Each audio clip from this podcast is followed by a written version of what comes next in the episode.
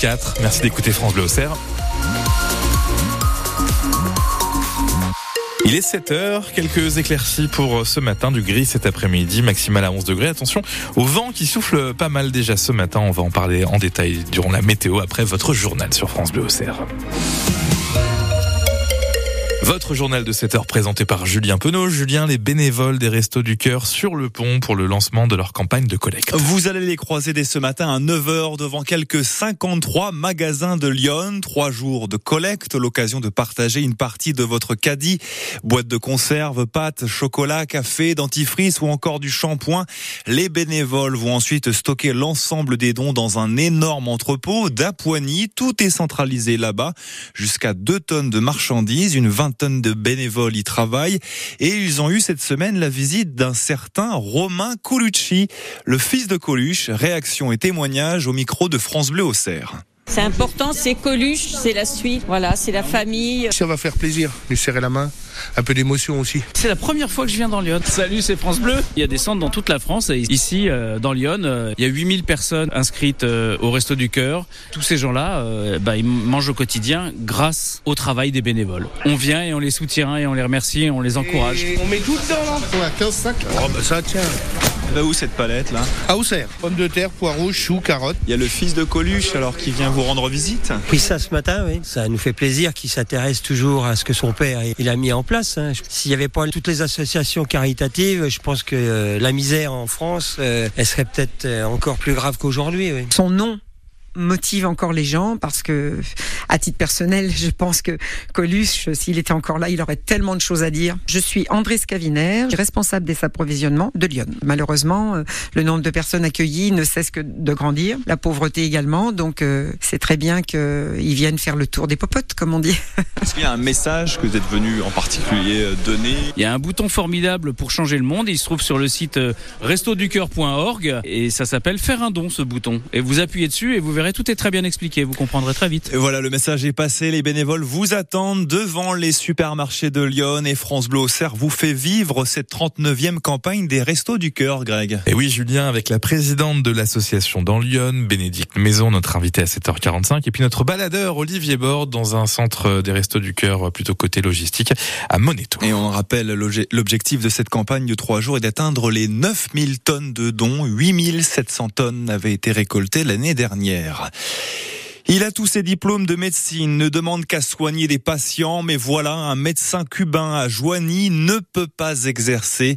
Il est même euh, menacé d'expulsion car sa demande d'asile a été rejetée par la préfecture.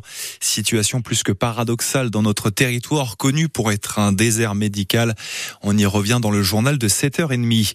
Des tirs de l'armée israélienne dans la foule, une distribution d'aide humanitaire qui vire au chaos et plus de 110 morts hier dans le nord de Gaza.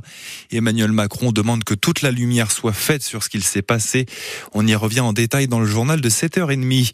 Une adolescente de 17 ans placée en garde à vue à Auxerre après avoir frappé mercredi l'une de ses éducatrices dans un foyer d'aide sociale à l'enfance.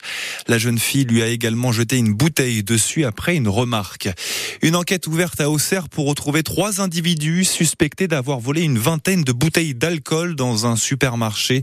C'était mercredi rue Sainte-Nice Nitas. Ils ont pris la fuite en voiture pourchassés par la police qui les a laissés partir car cela devenait euh, trop dangereux en plein centre-ville. Il est 7h04, vous écoutez le 6-9 France Bleu Auxerre et le journal de Julien Penaud. Sens élargit son réseau urbain de chaleur. Il va s'étendre dans 22 nouveaux bâtiments. Les travaux ont débuté cette semaine et s'étaleront jusqu'à juin prochain pour installer la tuyauterie.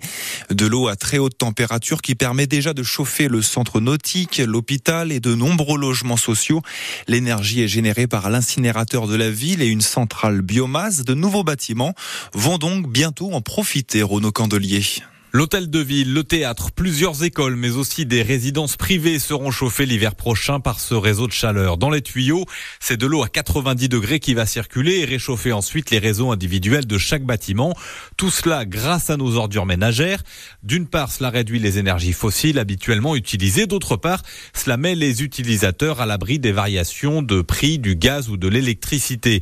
Ce réseau n'est pas accessible aux particuliers. Il ne concerne que les très gros bâtiments, mais les Sénonais vont en bénéficier indirectement car la ville de Sens va pouvoir réduire encore sa facture de chauffage et donc ses dépenses. La contrepartie, c'est qu'il faudra supporter quelques mois de travaux boulevard Maupéou et Garibaldi, ces mêmes boulevards qui seront de nouveau en chantier à la fin de l'année pour les promenades cette fois et jusqu'en 2026. Une cagnotte en ligne pour sauver un agriculteur bio à Saint-Père, près de Vézelay. L'idée vient du député Horizon André Villiers de la deuxième circonscription de Lyon.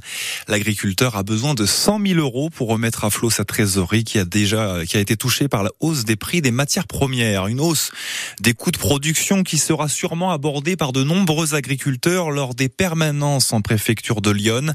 Elle s'ouvre aujourd'hui partout en France et pendant un mois, les services de l'État au service du monde rural. L'initiative est née suite à la crise agricole de janvier dernier et la colère n'est toujours pas terminée puisqu'à Paris, 150 tracteurs de la coordination rurale bloquent actuellement la place de l'Étoile. Et on termine votre journal Julien Penaud avec cette question.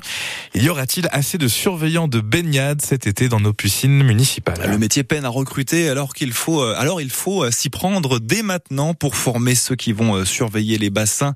Une session est en cours à Avalon. Une vingtaine de candidats tentent de décrocher le brevet national de sécurité et de sauvetage aquatique, le BNSSA. Thierry Boulan a assisté à quelques longueurs à la piscine intercommunale. La formation s'étale sur 15 jours et s'effectue en deux temps. Un premier consacré au secourisme, un second pour la partie natation. Sébastien Millian, le moniteur. Les loulous, on va refaire la sauf que cette fois-ci, au niveau du départ, on n'a pas le droit de se pousser au mur. Cette semaine, le matin, ils nagent.